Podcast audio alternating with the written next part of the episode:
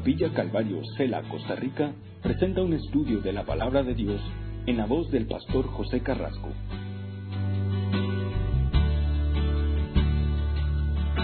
Vamos a abrir nuestras Biblias en el libro de Salmos. Vamos a continuar con el estudio del libro de Salmos, el capítulo 25. Y vemos aquí eh, eh, en este capítulo la petición de ayuda y de este hombre David, un hombre conforme al corazón de Dios, pero que también estaba sujeto a diferentes situaciones pasando en su vida. Y este salmo es el Salmo 25, es un salmo acróstico.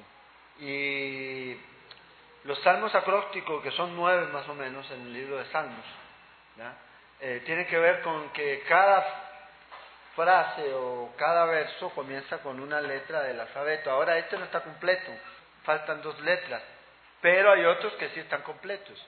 Entonces, eh, algunos se preguntan, bueno, ¿para qué eh, usar este recurso? Una de las razones probablemente es para poder tratar eh, de una forma completa el tema. Es como decir, se trató de la A a la Z. Entonces, él estaba y estos salmos estaban en esa eh, perspectiva de que eh, lo que se iba a tratar era todo el tema completo y también era una forma más fácil de aprendizaje para aquellos que estudiaban y memorizaban ya eh, los salmos y especialmente el Antiguo Testamento. Entonces, son estas algunas de las razones por las que se hacen estos salmos acrósticos. ya hemos visto otros, el 9, el 10, el 12 y otros que son así, pero este eh, es uno de ellos también, aunque no está completo, como les dije, hay una letra o dos letras que faltan y una se repite eh, en las letras del alfabeto hebreo, del alfabeto hebreo, que ellos tienen 22. Ahora, nos dice aquí este Salmo 25, es un salmo de David, y ese es simplemente el título, Salmo de David. Eh, no sabemos precisamente el periodo en que cubre este salmo, en qué situación eh, de la vida de David estaba o en qué tiempo específico, pero sí podemos ver que una de las cosas que David tuvo en su vida fue problemas. Yo creo que no ha habido uno que no haya tenido más problemas como David a través de su vida. Desde que comienza a aparecer en la historia hasta ya que prácticamente finaliza en la historia. Eh, vemos a David ungido rey, y después vemos a David peleando con Goliat, y después al final de la vida de David vemos a David entre su hijo peleando por el reino y él ungiendo a su hijo Salomón. Entonces, a través de la vida de, eh, eh, de David, nosotros vemos que él pasó diferentes situaciones, diferentes problemas. Pero lo que vamos a mirar aquí en este salmo, mi, mi intención era ver el salmo 25 y 26, pero mientras estudiaba este salmo dije solamente voy a ver el 25. Y si Dios quiere, la próxima semana vamos a ver el Salmo 26. Y el Salmo 26 es un salmo muy interesante porque habla de integridad. Y este es el antesala a ese salmo. Yo creo que nos va a ayudar mucho para que eh, cuando lleguemos ahí a ese Salmo 26. Entonces, una de las cosas que vamos a mirar aquí es el corazón de David. Un hombre conforme al corazón de Dios y a pesar de los problemas, sigue siendo un hombre conforme al corazón de Dios. A pesar de las dificultades, es un hombre conforme al corazón de Dios. Entonces, los santos, los creyentes, los que hemos aceptado al Señor como Salvador, no estamos exentos de aflicciones. Pero, por ejemplo, David se recuerda de sus aflicciones, pero también se recuerda de sus propios pecados. Que muchas de esas aflicciones eran producto de su pecado, producto de haber fallado a Dios. Pero en vez de alejarse de Dios, lo que hace esto es llevarlo hacia Dios. Y ahí está la diferencia a veces de muchos creyentes, que cuando fallan en vez de venir a Dios, se alejan de Dios. No vienen a Dios con un corazón arrepentido para pedir perdón, para, para pedir ayuda, para pedir limpieza, para pedir restauración, sino que piensan que huyendo van a poder solucionar el problema. Ahora, ninguno de nosotros está exento a eso. Estamos viviendo en un mundo en el que nosotros estamos siendo atacados de una y de otra manera. Un mundo que es pecador, moralmente malo. Y eso es lo que nosotros estamos viendo. Y no estamos exentos a esto aquí. No estamos exentos a situaciones de sufrimiento y de dolor extremo en nuestra vida. Ninguno de nosotros está exento de eso. A veces eh, pensamos que puede ser que por el hecho de que a veces escuchamos ciertas personas enseñar ciertas cosas, de que dicen que usted no va a sufrir y que no va a aparecer esto y aquello, pero cuando nos enfrentamos a eso, el asunto es qué hacer. Y David nos va a enseñar aquí qué hacer. Cuando usted está viviendo en un mundo en donde está sufriendo, en donde hay conflictos en su vida, en donde está siendo atacado de muchas formas, en donde tiene que tomar decisiones en su vida. Porque cada vez que usted sufre o cada vez que usted es atacado o yo soy atacado, hay decisiones que debemos tomar. ¿Qué debemos hacer? Y David aquí nos va a enseñar acerca de eso. Si usted ha leído este Salmo 25, hay tres cosas que eh, este Salmo indica. La primera de ellas tiene que ver con que David está rodeado de enemigos y la estaba pasando mal. En una lectura así sencilla es eso lo que usted va a ver. Lo segundo es que David sentía la necesidad de dirección de Dios. Necesitaba que Dios lo dirigiera en medio de esta situación. Pero una de las cosas que más nos llama la atención, y me llama la atención a mí, es que David siempre fue, y en este caso aquí, era consciente de su pecado. Nunca lo eludió, nunca lo escondió. Siempre fue consciente de esto. Entonces, David aquí se relaciona con Dios y pide dirección. Es lo primero que vemos aquí. Luego va a pedir perdón y luego va a pedir protección. Estas tres áreas de este salmo o en este salmo se mencionan aquí, de lo que David está necesitando. Y lo mismo nosotros. Lo que vamos a aprender aquí nos va a ayudar para nuestro diario vivir, para nuestro diario vivir. No solamente en una esfera religiosa, porque a veces siempre todo lo tratamos de relacionar con lo espiritual, con la iglesia, ¿no? En nuestro diario vivir. Entonces, si usted va a tener y tiene comunión con Dios, tengo que decirle que eso no va a ser fácil. No va a ser fácil. Van a haber conflictos que van a querer impedir que usted continúe caminando con Dios. Van a haber situaciones en su vida en donde lo van a querer alejar.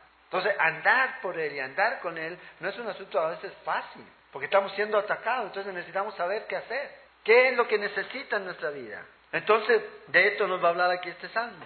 Entonces, comencemos leyendo aquí el versículo 1. Y, lo primero que David levanta aquí es su vida delante de Dios. Señor, estoy aquí, entregado completamente a ti, es lo primero. Fíjate, dice el versículo 1, a ti, oh Jehová, levantaré mi alma. La palabra levantaré está eh, en un tiempo continuo, o sea, siempre levantaré mi alma. Y aquí David está pidiendo y va a pedir al Señor por dirección. Pero antes él va a reconocer que él está descansando en Dios, está poniendo su confianza en él. Fíjate, dice Señor, a ti, oh Jehová, levantaré mi alma. Mi vida está entregada a ti por completo.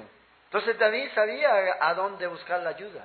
David sabía a quién recurrir para buscar la dirección que necesitaba para su vida. Y aquí él lo está poniendo muy claro. Fíjate, nos dice el versículo 2, Dios, Dios mío, en ti confío. Aquí está hablando de fe. Esto es fe, es confiar en Él. A pesar de las circunstancias difíciles en las que usted pueda estar, él, David decía, yo confío en ti, Señor. No sea yo avergonzado, no se alegren de mí mis enemigos. Entonces el mundo te va a ofrecer muchos recursos, te va a ofrecer muchas cosas para que tú puedas a lo mejor salir de ciertas circunstancias, perdón, de ciertas situaciones en tu vida. Pero nosotros como cristianos inmediatamente sabemos a quién recurrir, o debiéramos tenerlo claro, a quién recurrir. Y este es a Dios. Entonces, las bendiciones de Dios no son algo opcionales, son una necesidad y las necesitamos buscar. Necesitamos pedirla, necesitamos ir a Dios a través de la oración. Y es lo primero que hace David, pidiendo protección. Fíjate, le dice al Señor, en ti confío, no sea yo avergonzado. Mis enemigos, Señor, se quieren alegrar, pero tú no lo permitas. Entonces lo primero que mira en el proceso, David, de esta situación en la que está, es a Dios. Dios es el único en el cual tú puedes confiar 100%. No importa que digas, no, yo puedo, no, no hay nadie que pueda confiar. Solo es Él. En Él tú nunca vas a quedar defraudado. Nunca te va a abandonar, nunca te va a dejar, nunca te va a fallar, nunca lo va a hacer. Nosotros podemos hacerlo, porque a veces nuestra naturaleza está ahí, el hacerlo, pero en Él no. Y aquí es donde está David descansando. La clave del asunto está basada en el carácter de Dios. ¿En quién es Él? Si tú lo conoces, entonces tú puedes decir con fe que en ti confío. Pase lo que pase. Entonces lo primero que David está haciendo aquí, fíjate, y esta petición, Señor, confío en ti, no sea yo avergonzado por esto, que vaya a ocurrir, y vamos a ver eso más adelante, por las situaciones que los enemigos pueden levantar en contra de mí. Y lo otro que él está diciendo aquí, Señor, que mis enemigos nunca tengan la oportunidad de alegrarse, cuando a lo mejor yo sufro o paso por situaciones. Entonces, el punto aquí es que David está descansando en Dios. Su confianza está en Dios, no es nadie más. Y ya es lo que hemos visto aquí. Pero era como una declaración como de él para sí mismo, como hablándose a sí mismo. yo confío en él y voy a esperar en él. Entonces esta era la confianza de este hombre. ¿Por qué? Porque tenía enemigos que lo rodeaban. Hay 72 salmos que hablan de enemigos en la vida de, David y de otros hombres. O sea, es una constante. Enemigos. Todos nosotros tenemos enemigos. No solamente enemigos que se oponen a nosotros, sino que también enemigos que se oponen al estilo de vida que nosotros tenemos. Que no les gusta, que los ofende porque estamos en contra de muchas cosas o no creemos o no practicamos muchas cosas de que ellos están haciendo. Entonces, estos enemigos están ahí y van a estar en contra de usted en la medida en que usted esté viviendo a la manera que Dios quiere que usted viva. Entonces, si no tenemos enemigos, entonces debemos examinarnos, bueno, entonces, ¿cómo estoy viviendo mi vida? Porque hay de ti cuando todos los hombres hablen bien de ti, dijo el Señor Jesús. Tenga cuidado, porque a veces lo que estamos haciendo es transando. Acuérdate, el mundo, la carne y nuestro más grande enemigo, el archienemigo, Satanás. Estamos constantemente. Y este mundo está sujeto a este, pues está bajo el poder, permitido obviamente por Dios. Entonces fíjate aquí lo interesante que él está clamando y le dice al Señor, Señor, ayúdame, confío en ti, que mis enemigos que están, que son muchos, no salgan riendo. Entonces dice ahora aquí, en el versículo 3, ciertamente ninguno de cuantos esperan en ti serán confundidos. Y vea esta declaración de, de David. Y la idea de esperar en el Señor no es una idea de esperar en forma inactiva. Porque a veces nosotros pensamos que estoy esperando en el Señor. Estamos así, sentados, que el Señor me haga, me muera. No, aquí la idea es de un sirviente que mientras espera, él está cumpliendo las necesidades que su amo tiene y sirve, pero está esperando. Pero aún así es el que sirve. Es como un camarero. Y esto es lo que él está diciendo aquí. Entonces el esperar en el Señor no solamente es un asunto de algo inactivo, no, es un servicio activo. Es algo que nosotros debemos hacer. Y fíjate, esperamos. Ninguno de cuantos esperan. David se incluye. O sea, no solamente era David, habían otros hombres que también esperaban en el Señor. Esperaban que Dios hiciera ¿verdad? Y pusiera su testimonio delante de los que trataban de avergonzarlos. Pero mientras tanto ellos seguían. Ah, es que me están haciendo cosas y ya yo ya no quiero hacer nada. Famosa depresión, ¿qué le llaman? Y se encierran. Eso no es esperar en el Señor. Eso es que el enemigo gane ventaja. Mientras estás ahí esperando en esa situación, tú sirves. Tú sirves. Entonces David dice al Señor, estoy esperando en ti y ninguno será confundido. Serán avergonzados los que se rebelen sin causa.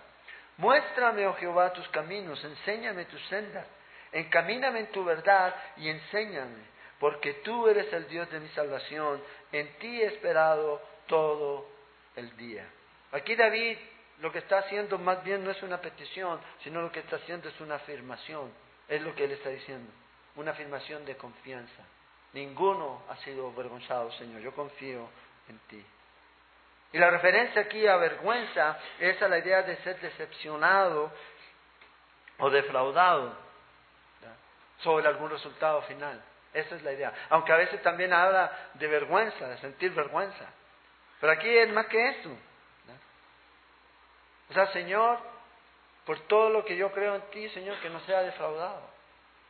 Esa es la idea aquí y que la vergüenza les venga a ellos, aquellos que están esperando que Él caiga. Serán avergonzados los que se rebelan sin causa aquí. Entonces vea, David está hablando por sus enemigos, para que ellos sufran esta vergüenza, no David. Aquí. Entonces, ¿quién es el que lo defiende a usted? El mismo que defendió a David. Es Dios. Y aquí es lo que está diciendo. Los que confían en Dios nunca van a ser avergonzados. O sea, Dios nunca los va a defraudar. Nunca les va a fallar.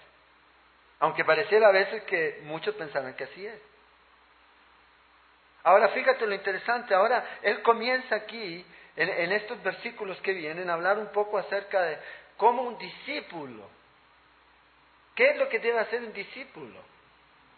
Debe traer a su vida instrucción y busca instrucción y debe buscar instrucción. El problema está en que si nosotros como cristianos creemos que Cristo es la última palabra, o sea, su palabra es la última, o hay algo más.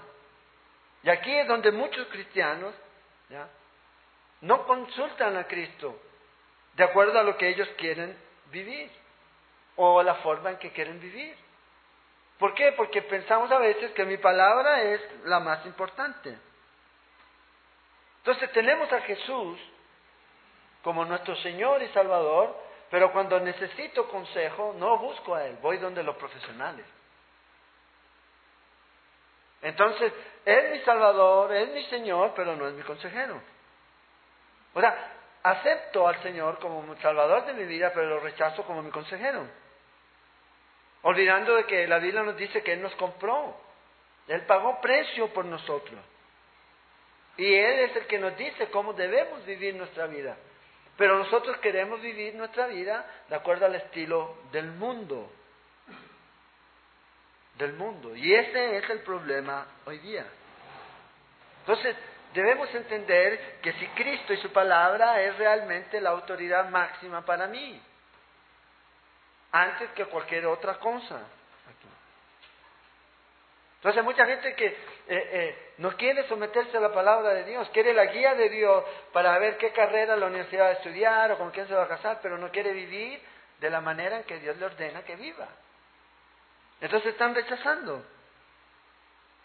Entonces hay que decirles que ese el Dios o ese Cristo que usted o que esa persona está pensando que es el que lo salvó en realidad no es el Cristo de la Biblia. Si realmente le creemos o no.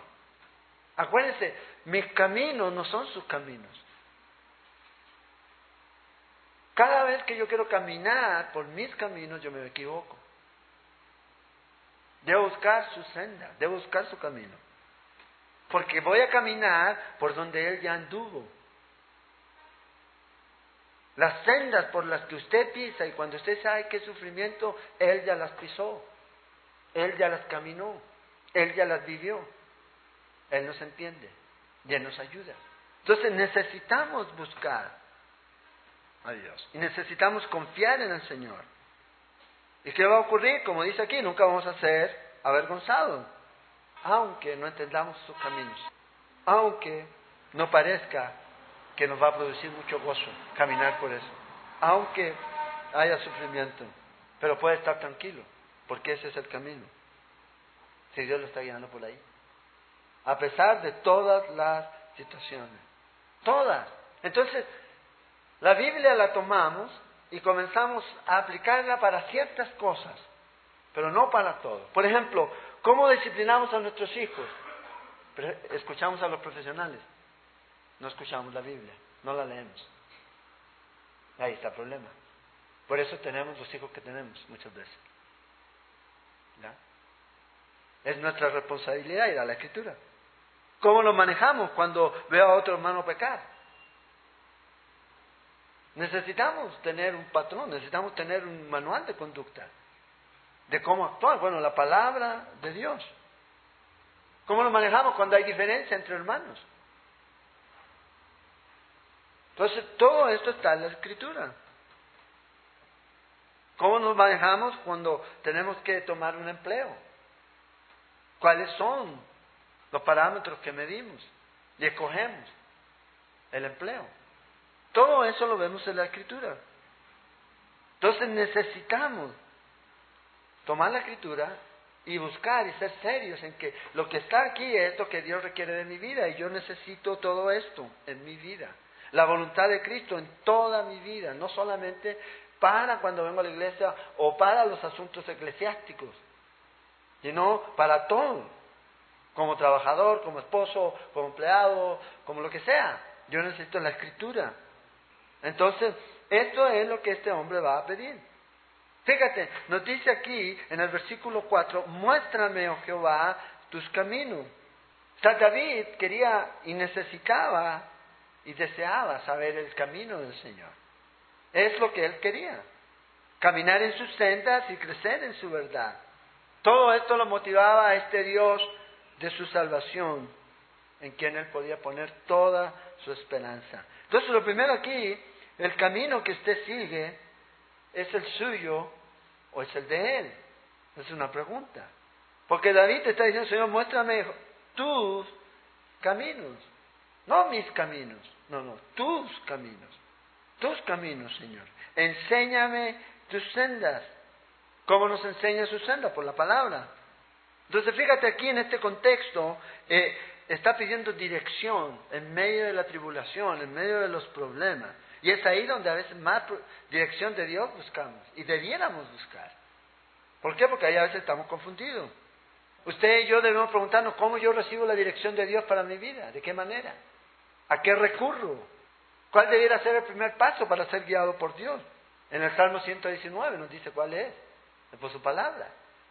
Es a través de su palabra en que nosotros obtenemos dirección.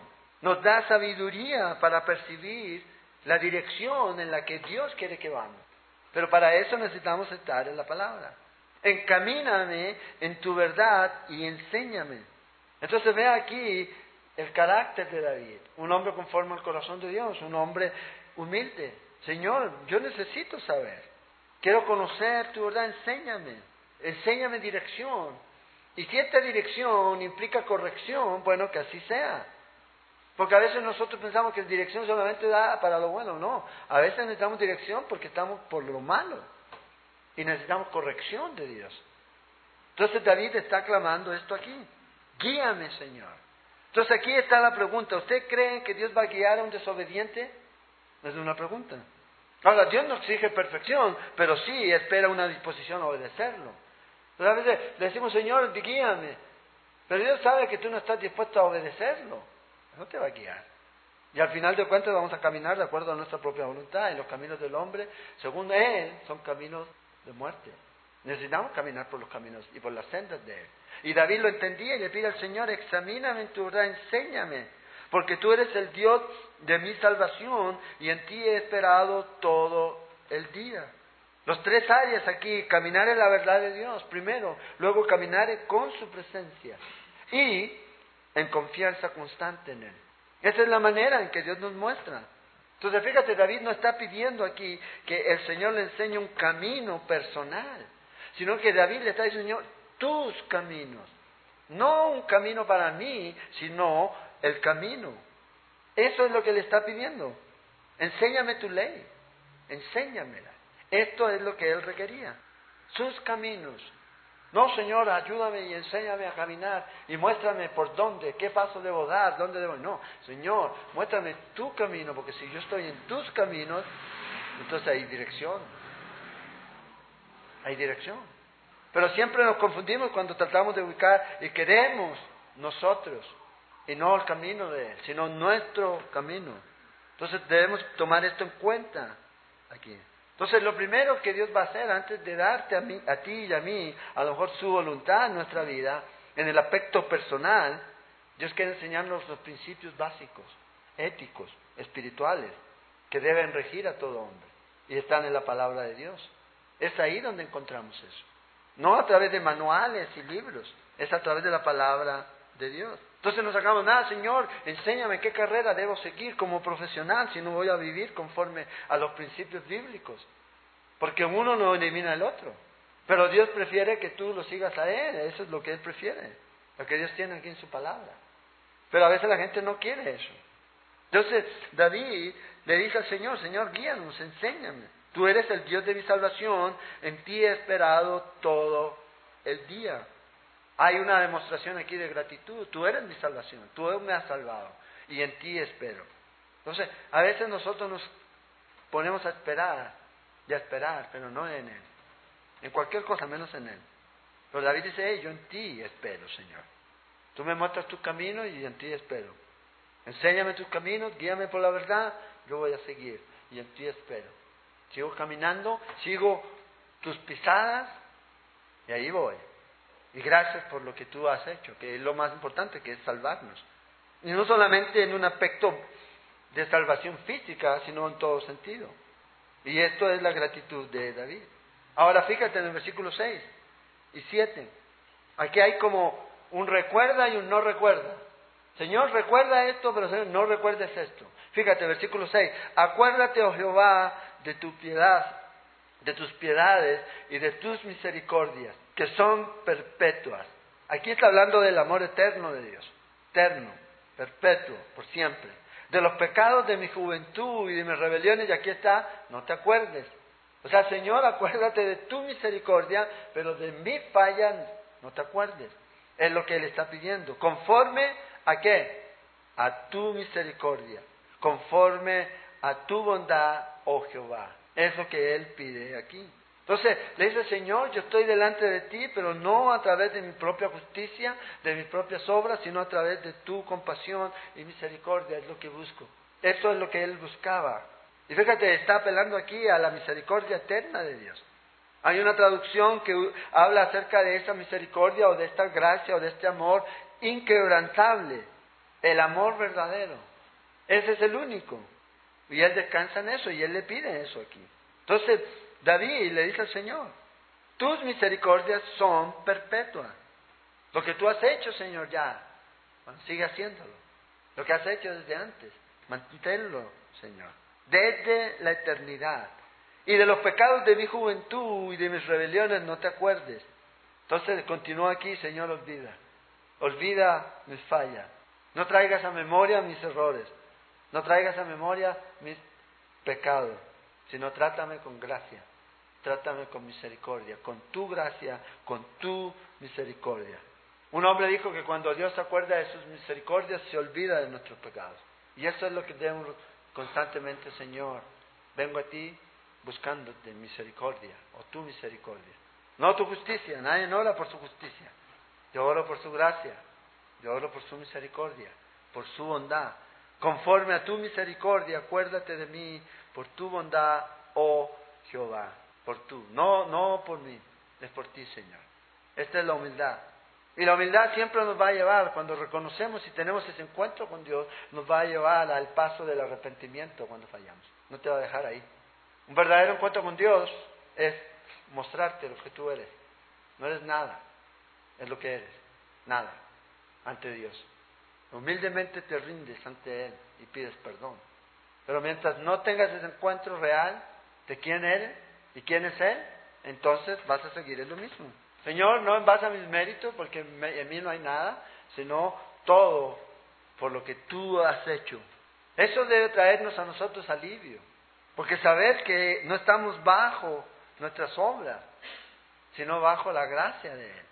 La sangre de Cristo es la que nos limpia de nuestros pecados, que Dios nos perdona, y para siempre nos perdona, si hemos creído y hemos aceptado al Señor. Entonces David declara, Señor, no te acuerdes de mis pecados, de mi juventud. Probablemente hay algunos que por este versículo dicen que David estaba escribiendo ya en su vejez este salmo, al hacer mención de sus pecados de su juventud. No sabemos, puede ser. Pero aquí David le está teniendo muy claro, Señor, yo quiero que tú me trates con misericordia, como lo has hecho antes, sigue haciéndolo aquí. Bueno y recto es Jehová, dice el versículo 8. Por tanto, Él enseñará a los pecadores el camino. Encaminará a los humildes por el juicio y enseñará a los mansos su carrera. Todas las sendas de Jehová son misericordia y verdad. Para los que guardan su pacto y su testimonio por amor de tu nombre, oh Jehová, perdonarás también mi pecado que es grande. Entonces vemos aquí cómo David ya está diciendo, hey, yo he tenido un encuentro con el Señor y el Señor me ha mostrado su amor. No es a través de un asunto de lógica o de aquí de mente, sino a través de una relación con el Señor. A todos aquí. ¿Cómo vengo yo a saber que Jehová es bueno y recto? Es por medio de mi relación con Él. Puedo ver y darme cuenta de que todo lo que Él hace es bueno. Que Él puede traer todos los beneficios que yo necesito. Necesito tener esa intimidad con Él. Pero también nos dice aquí que Él va a encaminar a los humildes. Dios nunca va a guiar a un orgulloso. En el Salmo 138, versículo 6, dice que Él aborrece a esas personas, a los orgullosos. Entonces es importante nuestra condición. ¿Cuál es nuestra condición de pecadores? Ahora sí, Dios nos ha perdonado, pero no somos perfectos. ¿Por qué todos los pecadores no reciben esta bendición? Porque no se humillan delante de Él. Al que se humilla, Dios lo ensalza. Mientras no se humillen, van a seguir en su misma condición. Entonces, fíjate lo que Él está pidiendo aquí. No está pidiendo perfección, está pidiendo honestidad. Y la honestidad más grande es reconocerle a Él que yo soy pecador, que tú eres pecador, que fallamos y que necesitamos de Él. Pero también nos muestra aquí que necesitamos ser no solamente humildes, sino que necesitamos ser mansos. Él encamina a los humildes y enseña a los mansos su carrera, su camino, qué es lo que deben hacer. Entonces, la mansedumbre tiene que ver con someternos a Dios, con lo que somos, y descansar en Él. No reaccionar ante las circunstancias de la vida en una forma de comenzar a reclamar en contra de Dios, sino que sencillamente descansar en Él y poner mi confianza en Él, al propósito de Dios para nuestras vidas. Manso. No personas que están total, todo el tiempo eh, eh, en murmuración en contra de Dios por todo lo que pasa. Entonces, una vez que una persona reconoce su pecado, la humildad no está lejos. Es el próximo paso. Es lo que reconoce.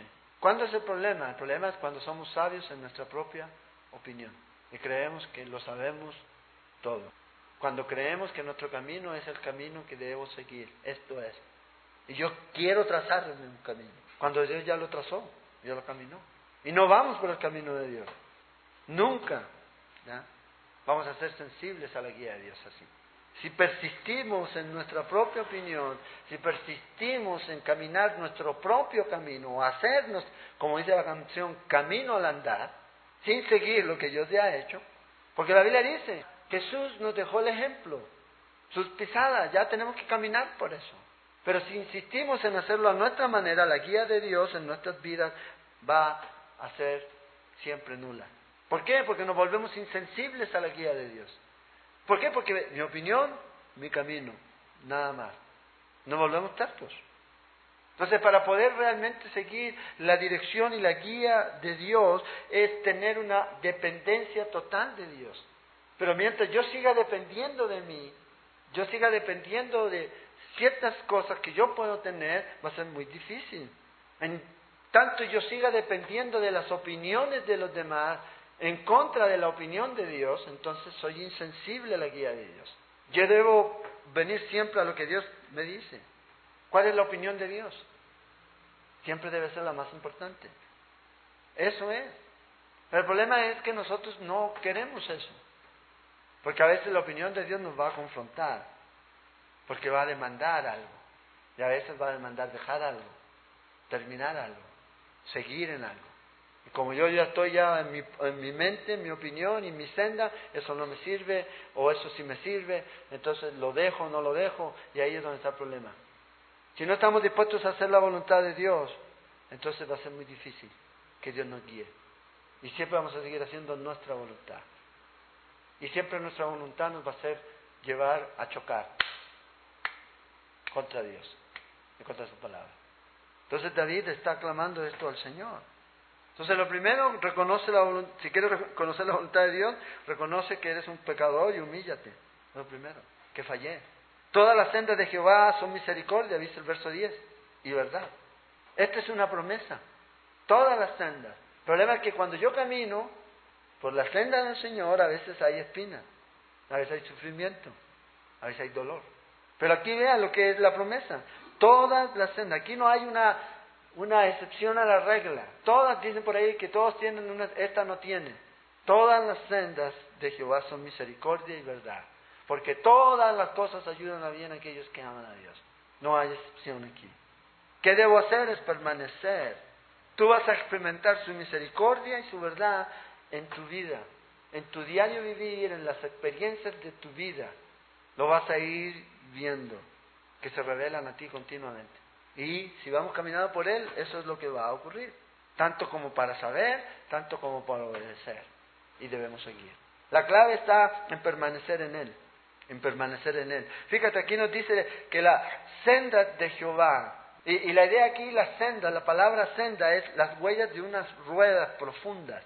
Esta es la idea aquí, de unos surcos profundos que se humedecen o cuando se humedece, cuando llueve, se hacen más profundos por el paso de la rueda. Esta es la idea aquí. A veces los caminos del Señor son así, barro, y que cuesta caminar. Pero si Él los anduvo, si Él los caminó, entonces podemos hacerlo. Podemos hacerlo con la ayuda de Él. Y todos ellos, sin excepción, dice aquí el salmista, son misericordia. Son misericordia. Entonces, todo lo que nos toca vivir tiene un propósito, sí, claro. Y siempre vamos a ver la misericordia y la verdad de Dios. Por amor de tu nombre, oh Jehová, perdonarás también mi pecado que es grande. Grande en cuanto a quien usted ha pecado. Si usted lo ve siempre de la perspectiva, ah, le fallé a fulano. Pero ¿qué dijo David en Salmo 51, 4? Jehová, contra ti solo he pecado. Mientras no entendamos eso, siempre el pecado va a ser chiquito, siempre va a ser pequeño. No lo estamos viendo que estamos pecando contra Dios, no estamos viendo que estamos pecando contra la ley de Dios, contra la palabra de Dios, que es justa, santa y buena. Nunca lo vamos a ver desde esa perspectiva. Pero David sí, dice, mi, mi pecado es grande. Eso habla de humildad reconocer su falta. Entonces, el confesar nuestro pecado tiene que llevar también consigo el ferviente deseo de no volver a hacerlo. Entonces, no, es fácil decir, sí, y es las lágrimas de cocodrilo. Bueno, no sabemos si los cocodrilos lloran, pero todos dicen que los cocodrilos botan lágrimas, ¿ya? Cuando, ay, sí, fallé. Pero fervientemente el deseo de no volver a cometer ese pecado.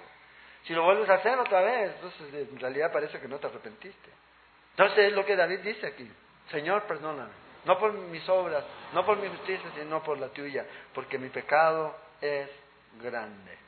Guardar el pacto es lo que él está diciendo aquí. Y la idea de guardar el pacto es, tome en serio el pecado y debe confesarlo. Perdona mi iniquidad porque es grande. Cuando no tomamos en serio el pecado, hacemos lo que queremos. No estamos guardando el pacto de Dios. No nos estamos guardando para Dios. Nunca debemos minimizar el pecado. Ah, no, aquí David lo reconoce.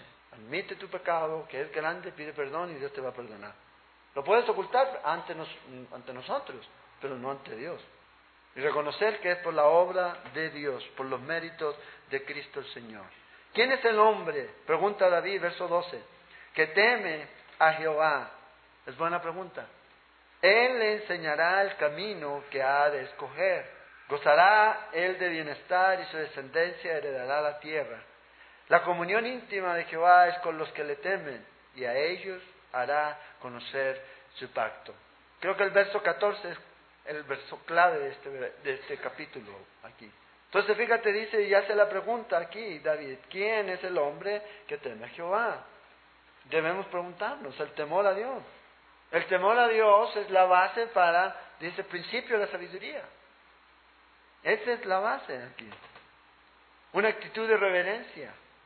Una actitud de saber que cuando tú temes a Dios, que lo que tú haces, tu pecado, es grande. Eso es temer a Dios. Temer a Dios es reconocer y es entender que debemos odiar lo que Dios odia. Reverenciar a Dios aquí. Entonces David dice, ¿quién va realmente a, temer al Señor? Bueno, aquellos que realmente temen al Señor, Él les dice, Él les va a enseñar el camino. Él les va a señalar el camino. A personas que son reverentes, que son humildes, que se entregan a Él. Y luego dice aquí, gozarán Él de bienestar. Gozará este hombre de bienestar. Ahora, nosotros inmediatamente, y a veces la gente viene y asocia bienestar con tener cosas, pero el bienestar a veces no se mide por la abundancia.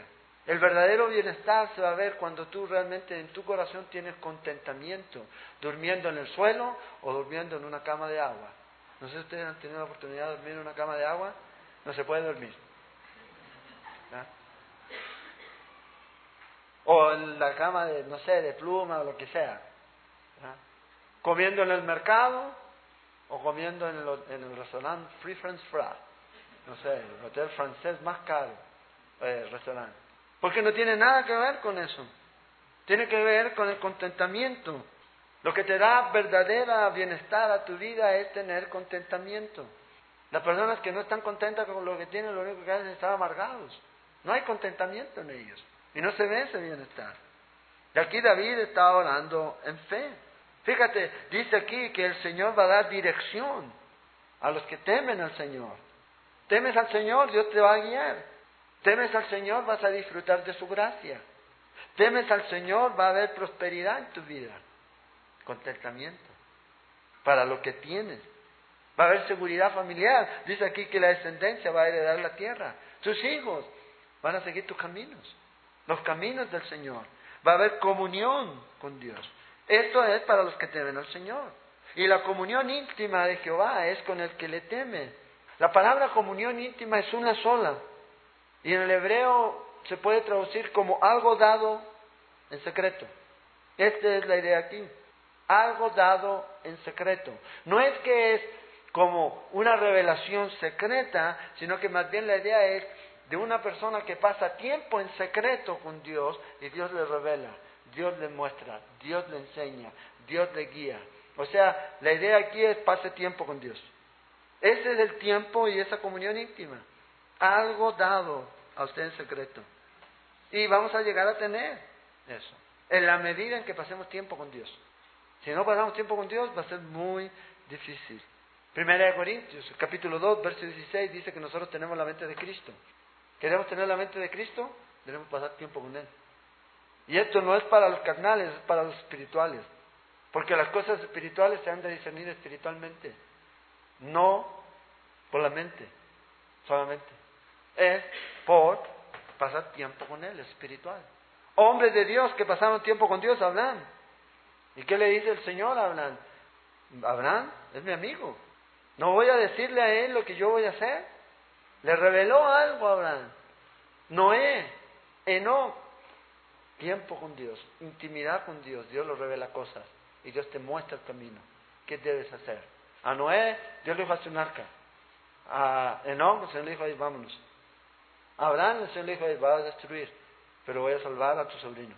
Entonces, vemos que tiene que ver con intimidad, tiene que ver con esa relación con Dios. Tener como Dios con Dios es pasar tiempo con Él.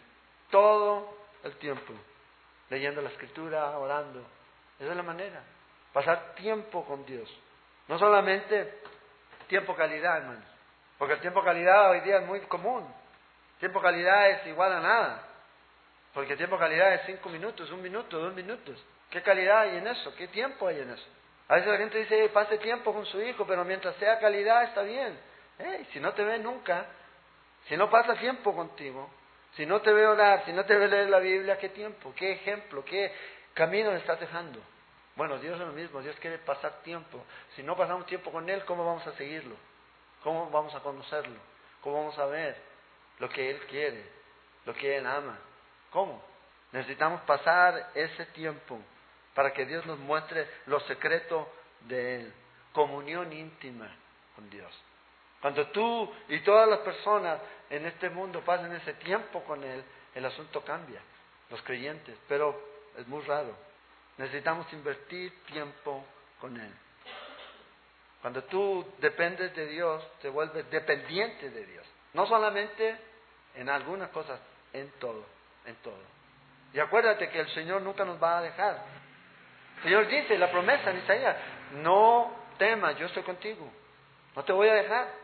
Tus amigos y todos te van a dejar, pero Él no te va a dejar. Vas a estar a la diestra de su justicia. Entonces debemos caminar en Él.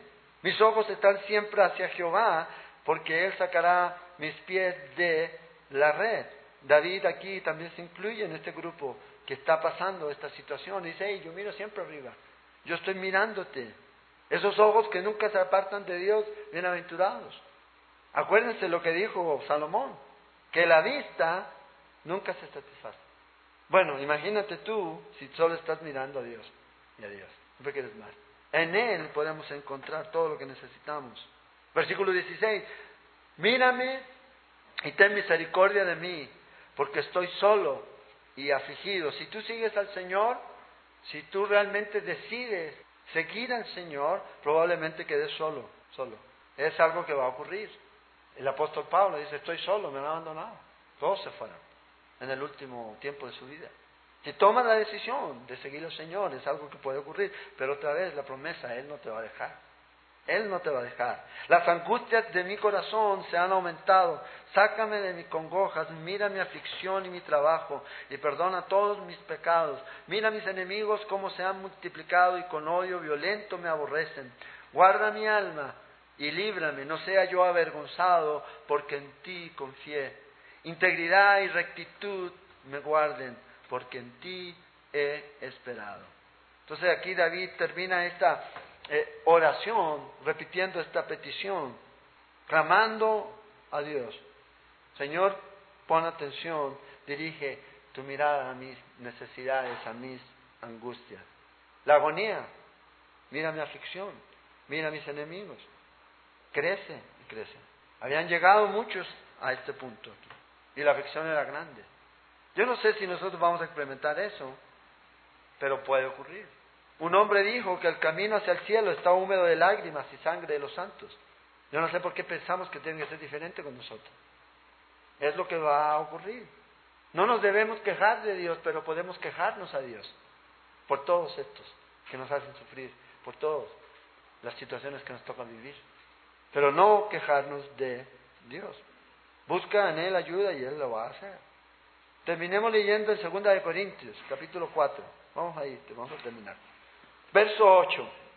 Estamos atribulados, dice que estamos atribulados en todo, mas no angustiados, en apuros, mas no desesperados, perseguidos, mas no desamparados, derribados, pero no destruidos, llevando en el cuerpo siempre, por todas partes, la muerte de Jesús, para que también la vida de Jesús se manifieste en nuestros cuerpos. Unos años después, o un par de años después, cientos de años después, Pablo escribe esto. Y David lo había vivido antes. Y él estaba diciendo, Señor, somos de esta manera. Afligidos, perseguidos, atribulados, ta, ta, todo esto, pero estamos aquí. Y seguimos aquí. Con tu ayuda. Y David lo tenía muy claro, que la única manera de mantenerse firme era confiando en Él. En ti he confiado, porque ti he esperado. Esa es la clave. La clave es Él. Si queremos vencer, si queremos salir adelante, si queremos crecer, si queremos madurar, necesitamos confiar en Él, esperar en Él y obedecerlo. Lo que Él tiene para nosotros aquí. O sea, y aquí el punto es que David no se echó a morir. Ay, pobrecito yo tan afligido. Sino que Él soportó y sirvió y confió. Hoy día no, hoy día la gente la primera aflicción, ¡plá! ya no confía, ya no espera, ya no sirve. No debe ser así. La relación profunda con Dios te va a mantener y te va a llevar. Separado de Él nada podemos hacer.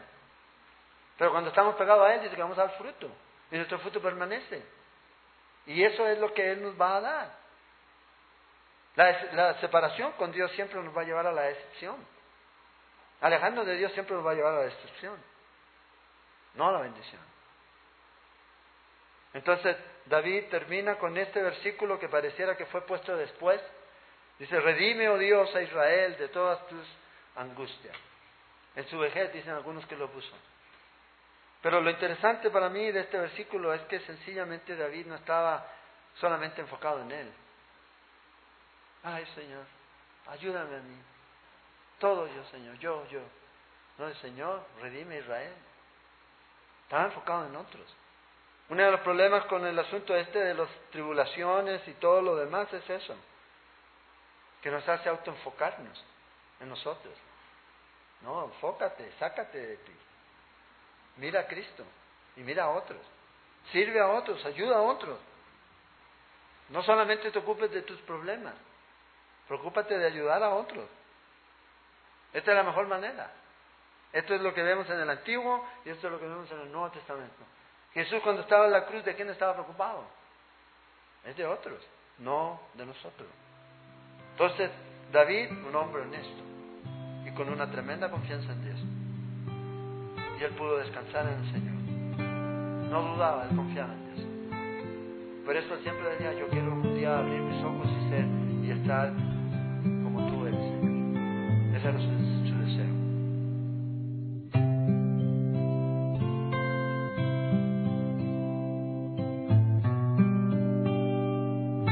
Esperamos que este estudio de la palabra de Dios haya sido de edificación para su vida. Le invitamos a visitar nuestro sitio en internet www.ministeriocela.com donde encontrará más estudios y recursos para su edificación.